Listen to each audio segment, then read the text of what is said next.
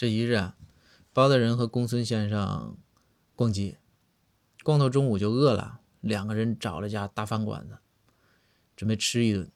进去之后啊，两个人坐下，店小二也非常热情，就过来了，这意思二位客官吃点什么呀？这点菜。包大人抬头看了看店小二，没吱声。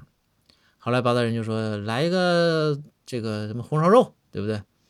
这店小二写：“咱这说吧。”包大人点了三四个菜。每点一个菜呀，包大人就是不是特别好气儿的，就这种看一眼这个店小二。但人店小二一直笑呵的。点到第四个了，这包大人站起来一甩袖子：“公孙，这家生气，走。”这公孙不知道咋回事啊，公孙就出来了，说是大人咋的了？这你这咱吃顿饭好好吃不挺好吗？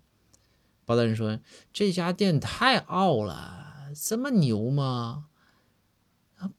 这个公孙说：“说没哪儿没看出来呀，对吧？你这店小二人多热情啊！”八蛋说：“你你没看着啊，公孙啊？那店小二那一直鼻孔冲着我，够傲气吧？”然后公孙看了看包大人说：“大人，你冷静一下，你想没想过这个事儿？